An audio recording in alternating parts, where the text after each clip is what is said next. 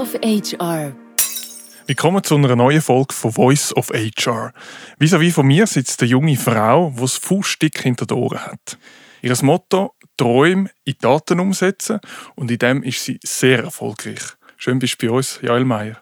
Ich freue mich sehr, da zu sein. Im Vorfeld habe ich mal all die verschiedenen Rollen aufgeführt, die du hast. Und ich muss zugeben, die Liste ist dann ziemlich äh, lang geworden. Da sind Sachen drauf wie Unternehmerin, Schauspielerin, Generationenvermittlerin, Mami, Journalistin, Top Voice auf LinkedIn und so weiter. Und zwischendrin sieht man dich auch dann immer wieder mal in den Medien, zum Beispiel am Tisch am Diskutieren mit dem Alain Berset. Meine Frage, welche von diesen Rollen beschäftigt dich momentan gedanklich gerade am meisten?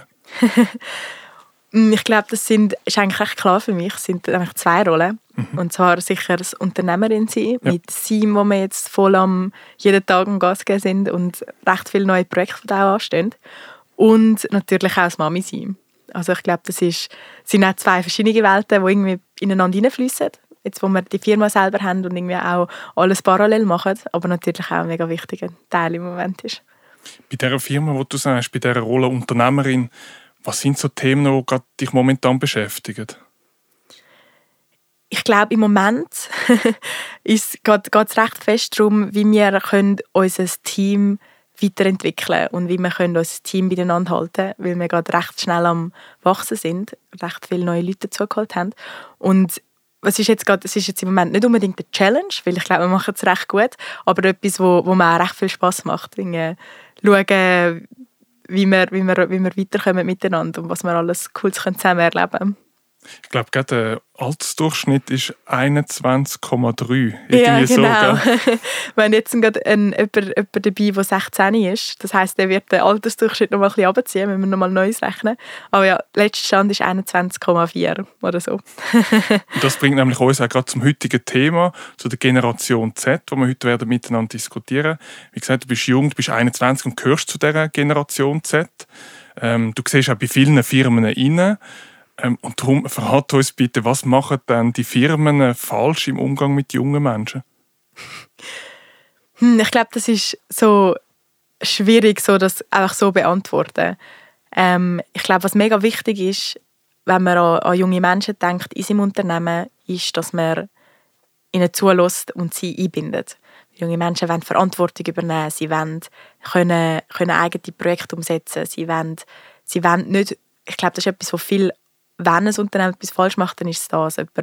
Dass sie junge Leute nicht ernst nehmen, weil sie jung sind oder nicht gleich einbinden, weil sie jung sind. Es ist ja oft so, dass ich denke, du musst, je älter du bist, desto mehr Erfahrung hast, desto, desto mehr Verantwortung kommst du über. Und ich glaube, das ist etwas, wo man, man verpasst so viel Mehrwert von all diesen jungen Menschen, so viel Potenzial, das eigentlich rum wäre, auch schon einem Unternehmen. Und ich glaube, von dem könnte man eigentlich mega profitieren. Also du sagst eigentlich nicht über Generation oder über junge Menschen reden, sondern sie einfach mit involvieren in den Prozess. Genau, nicht jung, über junge reden, sondern mit ihnen reden. Das okay. ist so ein bisschen der, der ganz grobe Satz. Und dann gibt es natürlich ganz viele verschiedene Arten, wie man das jetzt tatsächlich kann umsetzen kann. Ja.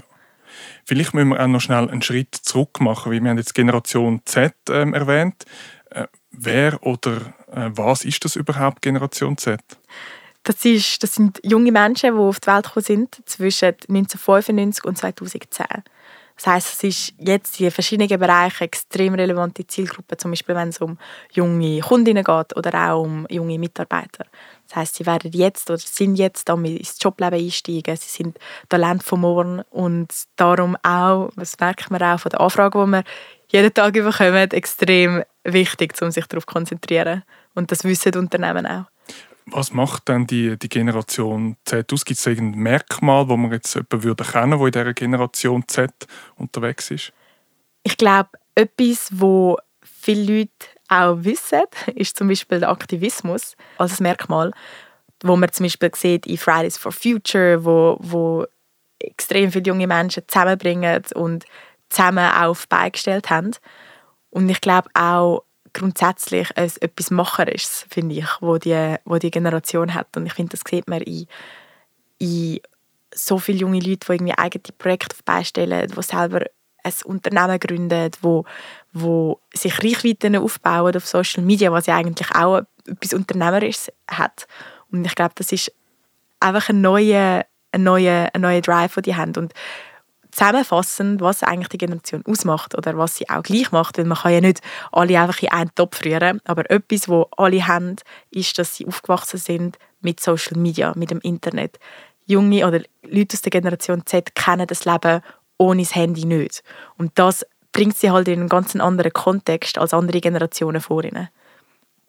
Ich glaube, eben, was du sagst, mit Social Media aufgewachsen, wenn man jetzt eine Studie anschaut, ich glaube irgendwie Generation Z, wo sicher im Durchschnitt vier Stunden am Smartphone ist, oder? Und das bringt mich dann eigentlich zum nächsten Punkt, wenn ich dann so ein bisschen im Vorfeld recherchiert habe, da gibt es auch die kritischen Stimmen, oder? Die dann sagen, okay, ich glaube jetzt Aktivismus und eben das, das unternehmerische Denken, das ist eine sehr positive Eigenschaft.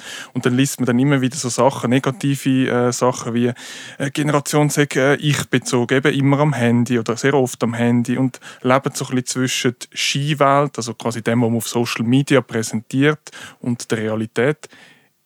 Ist da auch etwas Wahres oder wie, wie begegnest du diesen kritischen Stimmen? Ich glaube, die kritischen Stimmen kommen ja dann auch von Leuten, die nicht aus dieser Generation selber sind. Zum Beispiel das Argument, ähm, das sagen Skiwelt, stimmt halt für junge Menschen nicht, weil ihr Handy ist eine Verlängerung vom Arm.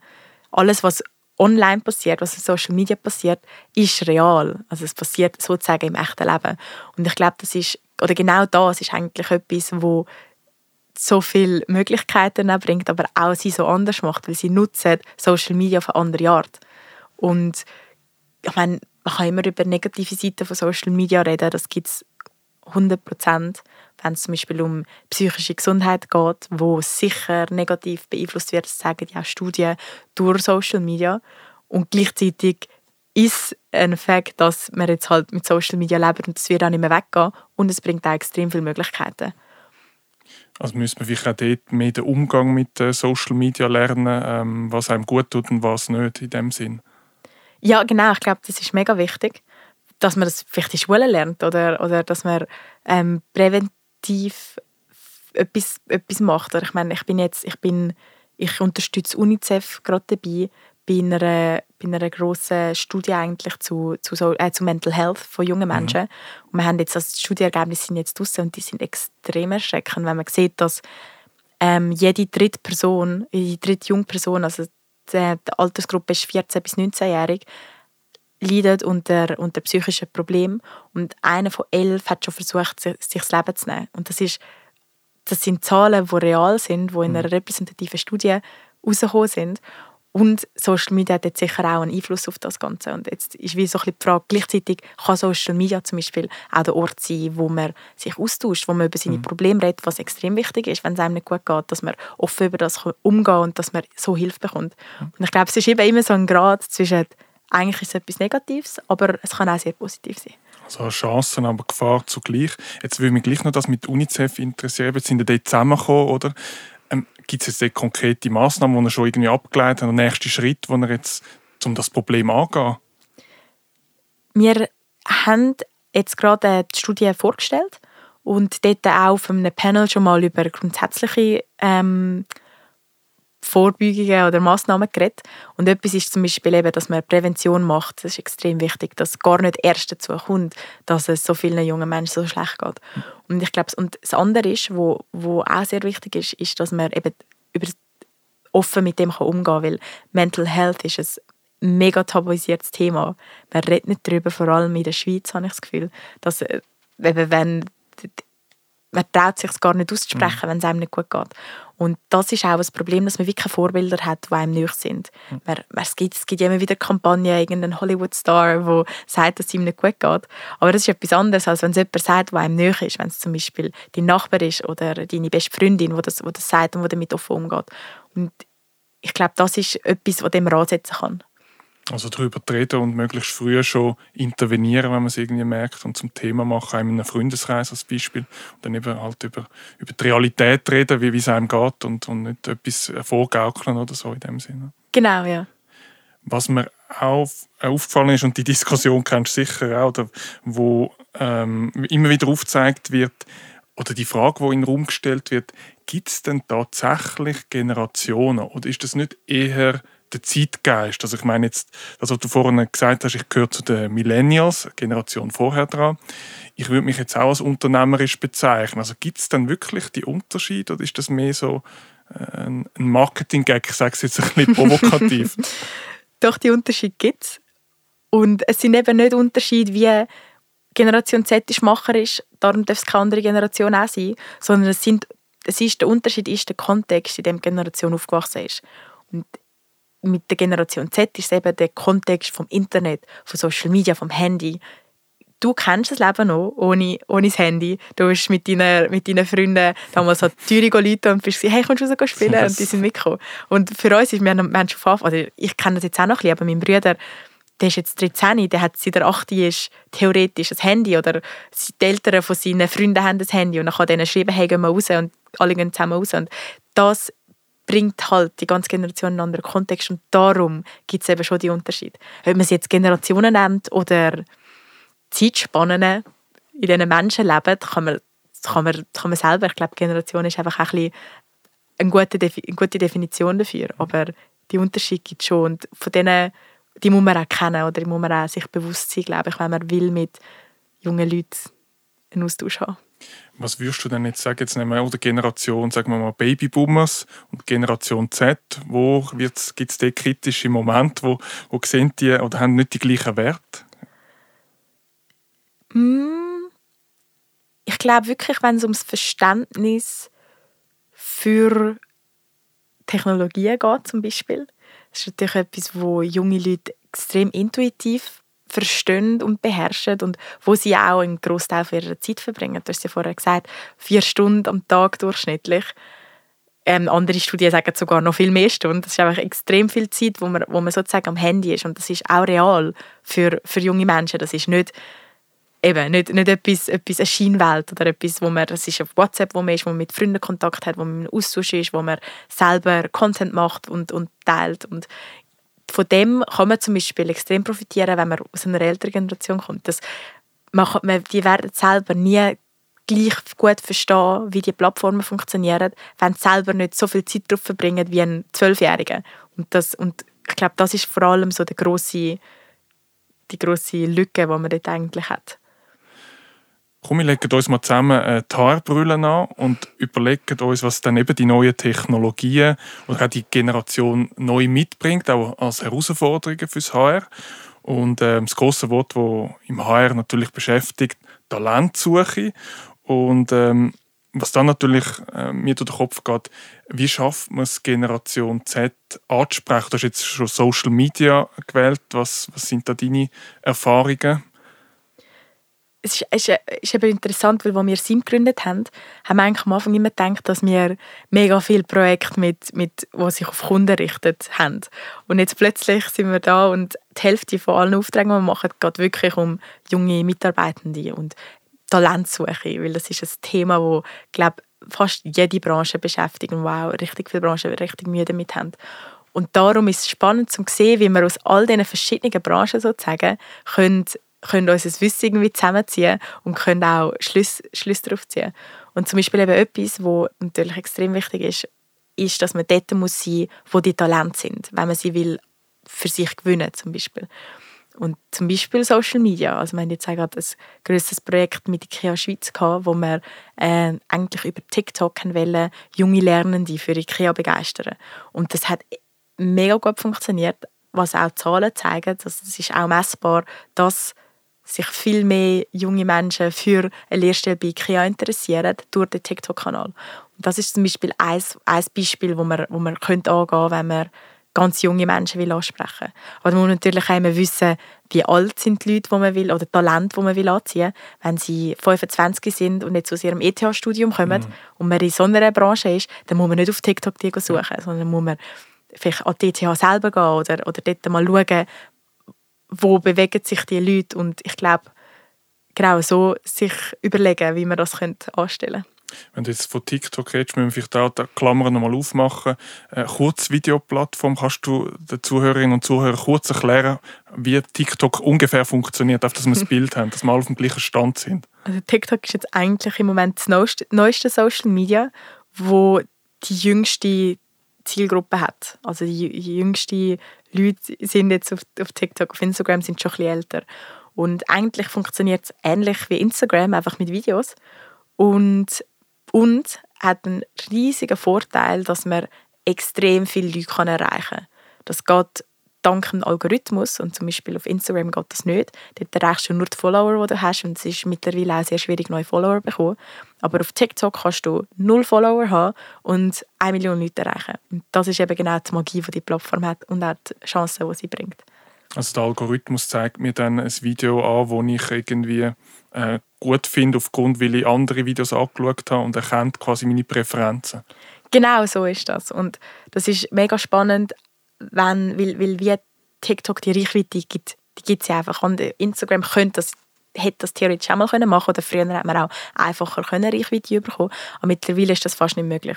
Und das ist das nennt, oder auf TikTok geht das eben mit organischer Reichweite. Und organisch heißt dass man eben nicht zahlt, dass ein Video 100'000 Leute erreicht, sondern es erreicht 100'000 Leute, weil all die jungen Leute, die das sehen, finden es auch wirklich gut. Und darum geht es eben durch Präferenzen, die sie haben, durch den Algorithmus immer weiter. Und das ist eigentlich, was dort so spannend ist, weil wenn man ein zahltes Video hat, zahlt die, man kann strategisch gesehen auch mal Ads machen und zahlten Content machen, aber organisch gesehen weißt du halt, Leute finden, schauen das Video, weil sie es gut finden. Hm. Und darum erreicht es viele Leute. Das ist gezielter eigentlich, ja. Genau. Und in dem Sinne irgendwie auch messbarer. Hm. Wenn wir jetzt nochmal bei dem IKEA-Beispiel bleiben. Dort bist ja dann eigentlich schon, ist der junge Mensch eigentlich schon bei der Arbeitgeberwahl. Ich glaube, es gibt einen Schritt nach vorne, was wir merken im Gespräch mit unseren Kunden. Ja, das Berufsbild. Also was soll ich jetzt irgendwie nehmen wir den Pflegeberuf, oder, wo vielleicht nicht den besten Ruf hat so in der Gesellschaft, jetzt vielleicht mit den Initiativen ein bisschen anders, aber gibt es dort auch Möglichkeiten oder hat die IKEA dann den Beruf beworben oder ist es mehr quasi gewesen, ähm, bei IKEA ist es lässig oder ist es beides? Was ist es jetzt da gewesen? Also bei IKEA konkret ist es schon beides gewesen. Es ist wirklich darum gegangen, junge Lernende anzuziehen und grundsätzlich, wenn, wenn du zwölf bist und dich für eine Lehrstelle entscheidest, dann weißt du noch nicht genau, vielleicht weißt du nicht mal genau, was du machen willst, du weißt nicht, du weißt nicht, in welcher Firma du es machen willst und dann bist du eigentlich noch mega offen, was dort auch viele Möglichkeiten bringt. Und ich bin zum Beispiel auch kürzlich am Hospitality Summit von der Hotellerie Suisse. Das ist, glaube ich, das erste, was sie in diesem Umfang gemacht haben, habe ich einen Auftritt gehabt. Und das ist auch eigentlich das Hauptthema von dieser Konferenz gewesen. Talent in der Gastronomie. Mhm. Extrem schwierig. Ja. Im Moment so, so viel Betrieb haben kein Talent mehr. Und es gibt sogar Betriebe, die schliessen müssen, weil sie keine Leute mehr finden, die bei ihnen arbeiten wollen. Und das ist nicht mal nur die Fachkräfte, sondern ganz grundsätzlich. Das heisst, die Gastronomie hat einen extremen, ähm, das ist extrem schwierig gerade. Und was, was dort wie auch ist, es ist wie so ein bisschen etwas Ähnliches. Also wie wir es eigentlich sehen, man kann wenn man einen Arbeitgeber, sich für einen Arbeitgeber entscheidet, gibt es verschiedene Pfeiler, drei eigentlich, mhm. nämlich Geld, interne Wertschätzung und externe Wertschätzung. Und wenn die alle ausgeglichen sind, wenn die alle top sind, dann ist das der perfekte Arbeitgeber. Aber zum Beispiel, wenn du bei, einer, bei, einem, bei einem Tabakunternehmen gehst, arbeiten ist die externe Wertschätzung nicht so groß. Also Leute finden es nicht so cool, dass du für, mhm. für so ein Unternehmen schaffst, aber du bekommst dafür richtig viel Geld. Oder wenn du bei einem Startup schaffst, ähm, ist gute externe Wertschätzung, weil Startup ist ja noch cool Geld können sie aber nicht wirklich geben. Dafür hast du richtig viel interne Wertschätzung und die sagen dir richtig viel, wie wertvoll du für ihr Unternehmen bist und dass sie nicht wären, was sie wären ohne dich, etc. Und zum Beispiel Google hat eine mega hohe externe Wertschätzung, weil alle finden, boah, krass, du schaffst bei Google. Der Markenwert oder, von Google. Genau. So, wow, cool, lässig, ja. Genau, und ich glaube, das ist vielleicht auch ein das Problem, zum Beispiel in der Gastro. Du kommst nicht viel Geld über, weil es halt keine Branche ist mit viel Geld. Externe Wertschätzung ist so mittel wahrscheinlich. Ist auch normal, dass du jetzt halt auch noch ähm, einen Nebenjob in einem Restaurant hast. Und intern ist auch, ich glaube, vor allem das Problem ist auch die interne Wertschätzung. So, du, ich glaube nicht, dass, oder ich glaube, das ist ein mega Problem, dass wir nicht die Leute, die dort arbeiten, nicht wirklich anerkannt werden, auch vom Unternehmen selber. Mit den, oder auch mit den Arbeitszeiten, nicht flexibel. Ähm, und ich glaube, dort muss man wie irgendwie sich Ansätze überlegen, wie man zum Beispiel das Bild ganz grundsätzlich oder auch Berufe in der Pflege, hm, ja. wie man grundsätzlich das Bild von diesen Jobs oder von diesen Branchen kann verbessern oder dann auch ganz konkret glaube auf gewissen Jobs oder wie man auch möglichst viel zum Beispiel schafft man es irgendwie flexibler werden, was vielleicht auch Teilzeitarbeit angeht oder was ja. ähm, wenn man, wenn man Kind hat, kannst du nicht die ganze Nacht arbeiten oder etc. Ich glaube, da kann man, muss man wirklich so ansetzen. Was würdest du jetzt sagen, zum, eben, wenn wir jetzt bei dem Beruf bleiben und gerade bei der Gastronomie oder Hotellerie, ähm, wie würde man denn das jetzt schaffen? Müsste da irgendwie der Berufsverband dann irgendwie auf TikTok sich bewegen und irgendwie den Beruf darstellen? Und da kommt man dann gerade Gedanken quasi, ja, wie soll ich einen Job ähm, soll ich ihn dann möglichst authentisch darstellen, dass ich weiß, nachher, wenn ich de, mich für die Lehrstelle äh, bewirb, ich weiß genau, was ich muss machen oder soll es so ein bisschen, noch, ein bisschen, noch ein bisschen polieren oder noch ein bisschen aufschönern sein und nachher bin ich aber frustriert und, und bricht die Lehre ab, also jetzt provokativ mhm. wieder gefragt. Ich glaube nicht, dass man, sollte, dass man das machen sollte. Ähm, aber ich glaube, es gibt auch sehr viel Betrieb, wo eine Lehrstelle extrem lässig ist. Und vielleicht, wenn man jetzt als Verband Werbung für, für die Lehrstellen macht in der eben Hotellerie, Gastronomie, dann muss man vielleicht schauen, dass man halt die, oder dass man das schon gut darstellt. Man muss nicht, man muss nicht wenn man sagt, so, es ist ein, logischerweise kannst du nicht, musst es nicht negativ darstellen. Aber natürlich immer ehrlich sein, das ist das Wichtigste. Aber ich glaube auch ein Problem, wo dort besteht, zum Beispiel so viel, wo an der, an der Hotelfachschule in Lausanne oder in Luzern extrem gute Ausbildung machen und nachher nicht in der, nicht in der Branche bleiben. Also wir, wir bekommen zum Beispiel haben schon viele Bewerbungen von Leuten von der EHL bekommen, was extrem gute Schulen sind, extrem gut ausgebildete Leute und sie wechseln, sie gehen aus der Branche raus. Und ich glaube, dort muss man ja auch so Talent abholen, um sich weiterentwickeln und das ist schon eine Challenge, die man, die man im Moment hat. Was mir aufgefallen ist, was du jetzt gesagt hast, die drei Pfeiler, oder? Bin ich gerade verschrocken, wo du gerade gesagt hast, am Anfang Geld, habe ich gedacht, okay, wenn die Generation Z ist doch so purpose-driven, da muss doch irgendwie der, der Wohlstand ist da in der Schweiz, da geht man quasi nach der Sinnsuche. Ist das tatsächlich noch etwas, wo, wo auch jetzt ein Drittel gewichtet ist? Ja, ja. ich glaube, da hat man ein, ein falsches Bild zum Teil von dieser Generation, aber Studien zeigen zum Beispiel auch, dass für junge Leute das Professionelle wieder wie wichtiger ist als zum Beispiel bei der Generation vorher. Millennials zum Beispiel haben ja mega fest das Work-Life-Balance-Thema aufgebracht. Das ist jetzt ein Thema, für das die Generation Z nicht muss kämpfen weil das ja schon die Generation vorher wie geschafft hat, das zu etablieren. Und da kommen wie zum Teil andere Themen auf. Aber das professionelle Karriere ist schon wichtig für junge Leute und Geld in dem auch. Also ganz klar, ich glaube nicht, dass man da das verschönern muss und das ist auch okay. Ich glaube, man darf Wellen schaffen, auch für das Geld, das man hat und für Möglichkeiten, die einem auch finanzielle Sicherheit bringen. Aber es ist nicht so also denkst du jetzt, man kann es nicht gewichten, quasi, wenn du jetzt die drei Pfeiler nochmal anschaust, welches das der wichtigste ist jetzt für Generation Z oder ähm, für eine Generation an für sich? Ist das nicht auch persönlich irgendwie? Mir ist jetzt in dieser Situation da wichtig oder ein gewisses Existenzminimum muss ich natürlich haben, dass ich überhaupt schon am Purpose dann kann denken sozusagen? Doch, das ist glaube ich schon mega persönlich dann. Ich glaube auch ganz grundsätzlich gibt es wie die Pfeiler und es, die müssen einfach irgendwie aus, ausgeglichen werden. Wenn von, von gar nichts von all dem etwas hast, dann ist, willst du einfach nicht am, zum Ort arbeiten. Aber, aber auch Geld ist sicher auch ein wichtiger Pfeiler in dem auch bei jungen Leuten.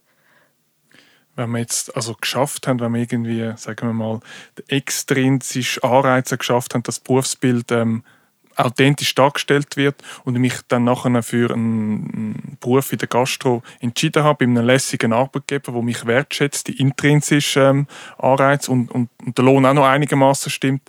Ja, wie schaffe ich es jetzt, die Generation Z bei Laune zu behalten? Stichwort Loyalität. Da hat sich schon vieles verändert zu, im Vergleich zu früher als mein Vater angefangen hat zu arbeiten oder ins Berufsleben einsteigen, ist es eigentlich normal dass du lange bei einer Firma bleibst. Auch er ist 20 Jahre bis die erste Firma gewesen, wo er angefangen hat zu arbeiten und und hat sich dort eigentlich auf, aufgearbeitet. Und das hat sich verändert.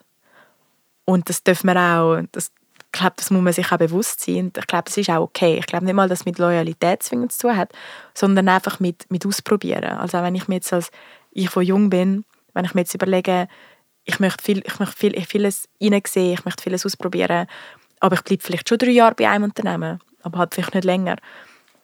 Und ich glaube, das ist auch nicht zwingend etwas Schlechtes, weil es ist schlecht, wenn man es anschaut, als eine junge Person kommt in mein Unternehmen und ich, ich als Arbeitgeber schaue, ich habe im Moment noch gar nichts.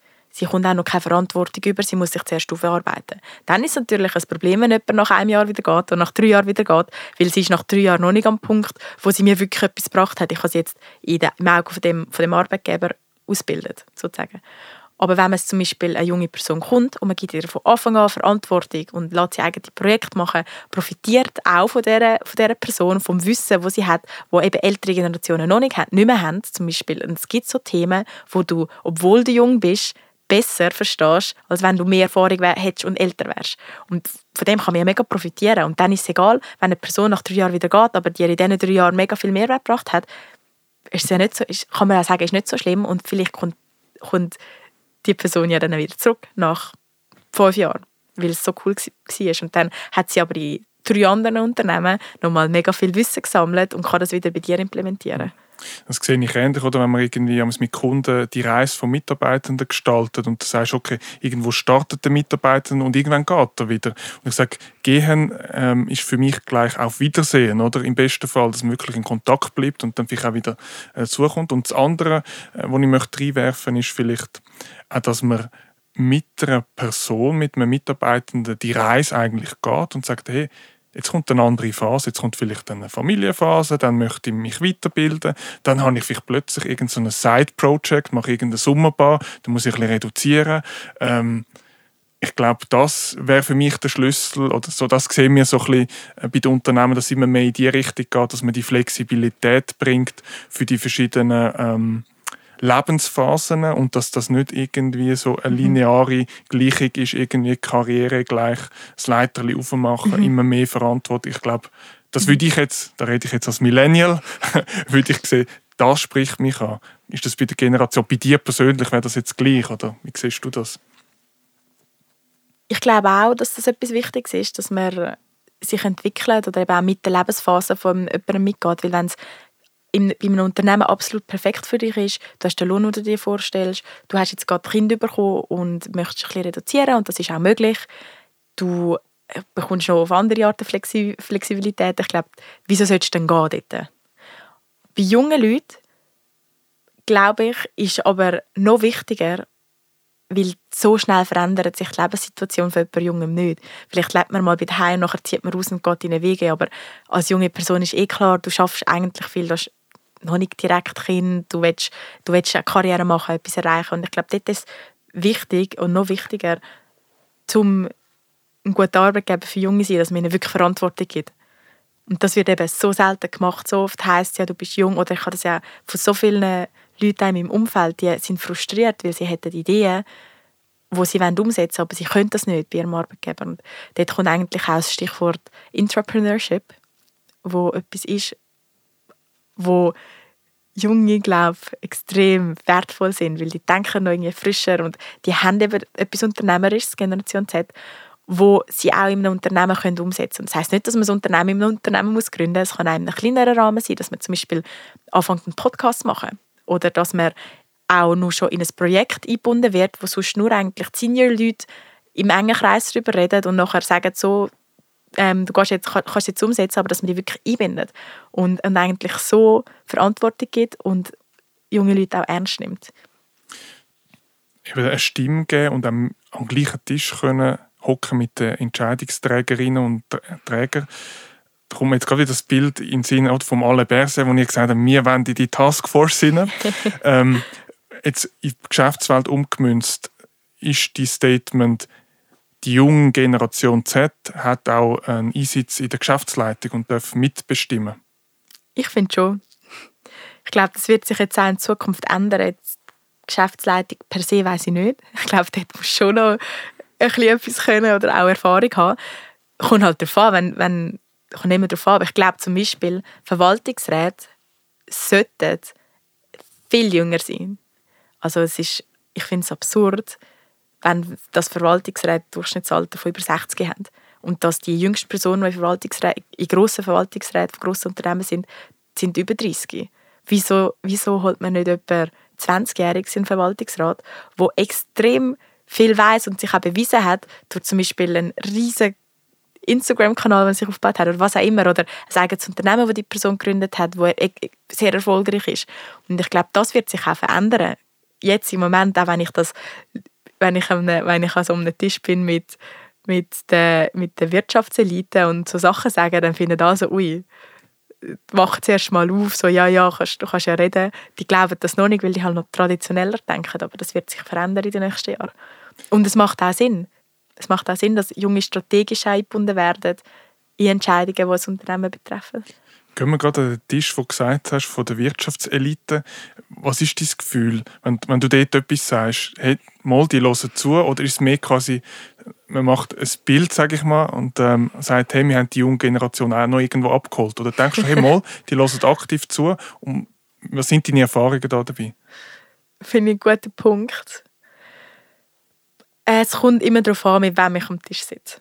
Also zum Teil haben wir extrem spannende Gespräche und ich merke auch, dass sie das wirklich ernst nehmen, weil sie verstehen, dass das etwas ist, wo, was für sie spannend ist. Das habe ich sehr oft. Und dann gibt es auch die ganz andere Richtung, wo ich meine, irgendein irgendein CEO von einem mega traditionellen Unternehmen, der findet so, ja und, was machst du jetzt da? Bist Praktikantin, die auch noch mitkommen Und echt so ein bisschen, halt, voll halt das nicht, nicht ganz ernst nehmen. Ja, ja, du kannst ja reden, du bist noch so jung, du lernst es dann schon noch. Und es gibt schon auch. Es gibt schon auch. Man kommt immer aufs Gegenüber drauf an, genau, ja. Okay. Ja. Gibt es da irgendeinen Trick, wo du der jungen Generation sagen man muss da eine gewisse Haltung haben und wenn jetzt da eben das Motto kommt, ja, du bist du Praktikantin oder so, äh, wie gehst du mit dem um? Hast du einen Tipp? Mm, ich glaube ehrlich gesagt, das ist bei mir nochmal extremer, weil ich eine junge Frau bin. Oder das habe ich auch gemerkt, ganz am Anfang, wo wir gegründet haben, wo wir uns noch nicht so kennt hat. Und ich zusammen mit meinem Mitgründer am Tisch gesessen bin, dann ist es oft gekommen, also zu ihm, du bist der CEO und du machst Marketing. Oder, oder ich werde, und, und das ist jetzt natürlich weniger, weil wir uns ein bisschen kennt, ein bisschen etabliert haben, bewiesen haben auch. Und ich glaube, da kann man nicht viel machen, wenn so Reaktionen auch kommen, auch wenn man jung ist und nicht so ernst genommen wird. Ich glaube, wenn es in einem Unternehmen ist und du partout nicht ernst genommen wirst, musst du vielleicht das Unternehmen wechseln, zu jemandem hergehen, wo, wo du eben dich entfalten kannst oder einbringen kannst. Und sonst einfach standhaft bleiben. Sehr gut. Das richtige Umfeld und standhaft bleiben, sehr schön. Wir kommen schon langsam zum Schluss. Ähm, und ich habe es eingangs erwähnt, du bist also ähm, Meisterin im Träumen in Daten umsetzen. Und mich nimmt es oft Wunder, gibt es noch Träume, die du jetzt unmittelbar möchtest äh, verfolgen oder wo du am Verfolgen bist, die du möchtest umsetzen, verwirklichen? Ja, das gibt es. Aber die verrate ich nicht. ich habe so ein bisschen, ich habe so ein bisschen, bisschen, bisschen abergläubisch da. Ich habe immer ein bisschen Angst, wenn ich so Sachen verrate, dass nachher nicht passiert. also Träume bleiben das Geheimnis. Du weißt, unser Podcast ist bekannt für Scherben. Wir sagen, Scherben bringen Glück. Es gibt Fuck-Ups im Leben, die kommen. Ähm, Gibt es da Sachen, die du uns vielleicht noch mit auf den Weg geben, teilen, wo wir noch ein bisschen lernen von dir? Puh, okay. Ähm, ja, sicher. Ich glaube, wenn wir jetzt gerade schon bei dem ganzen Unternehmertum sind, kann ich vielleicht gerade eine, eine Fuck-Up-Story erzählen. Ist nicht, ist nicht ist eine Scherbe erzählen, wo, wo es passiert ist. Wir haben ja im Februar 2020 gegründet, also eigentlich wirklich zum blödsten Zeitpunkt, könnte man sagen, weil wir haben, wir haben gegründet und einen Monat später oder zwei Monate später ist Corona gekommen. Und was dort wirklich ein, ein riesiges Ding war, wir haben gerade angefangen und auch, ich habe immer noch die HR-Brille auf, wir haben gerade angefangen bei einer, mit, einem, mit einer riesigen Fluggesellschaft für ein HR-Projekt und es war eigentlich einer von unseren ersten wirklich grossen Aufträgen und wir haben uns, wir haben uns so gefreut auf das und dann kommt Corona. Und dann kann man sich auch vorstellen, was, was dort war. Und der Auftrag ist bis jetzt noch nicht zurückgekommen, weil die natürlich immer noch sich auf andere Sachen konzentrieren. Aber das ist schon ein, da haben wir, haben wir schon müssen wieder aufstehen und weitergehen. Ich glaube, das ist ein bisschen das Learning aus dem und, und uns vor allem auch weiterentwickeln und schärfen. Und auch nicht alles wahrscheinlich auf eine Karte setzen, oder? Das ist jetzt mal so eine richtige unternehmerische Situation dann auch gewesen, mhm. oder? Wo man irgendwie doch noch ein gewisses Restrisiko hat und das ist dann eingetroffen. Ja, mega. Und vor allem, wenn du anfängst mit so etwas, ähm, machst du noch kein Geld und bist eh, machst eh, hast eh ein Risiko mit dem Ganzen. Und dann wirklich, glaube ich, einfach nicht, sich auch nicht runterkriegen lassen, wenn mal Sachen nicht gut laufen. Und irgendwie, oder irgendwie neue, neue Wege finden, aus dem rauskommen. Was hat dir geholfen, das Team, oder wie sind ihr dort umgegangen? Ich glaube, es ist unsere unsere Nonchalance. also wir hatten dort ja noch kein Team, gehabt, aber wir sind wirklich so gesagt, okay, ähm, ist jetzt doof, dass das ganze Corona ist. Und dann ist auch der, ist auch der Lockdown gekommen. Und irgendwie hat sich alles runtergefahren. Alle Projekte, die wir auch sonst hatten, sind wirklich auf Hold gesetzt gewesen. Wir haben gedacht, so, Mist, was machen wir jetzt? Und haben, und haben angefangen, unseren TikTok-Kanal aufzubauen in dieser Zeit, weil wir eigentlich plötzlich so viel Zeit hatten und haben wirklich in einem Monat auf 200'000 Follower gebracht. Und, und irgendwie aus dem heraus gemerkt, dass TikTok etwas ist, was extrem spannend ist, auch für Unternehmen. Und etwas, was wir jetzt mega viel machen, ist TikTok. Also eigentlich hat es uns schlussendlich auch viel gebracht, dass es so gekommen ist. Hat euch auf einen neuen Weg gebracht. Genau. Danke vielmals für das Gespräch, Joel. Danke dir.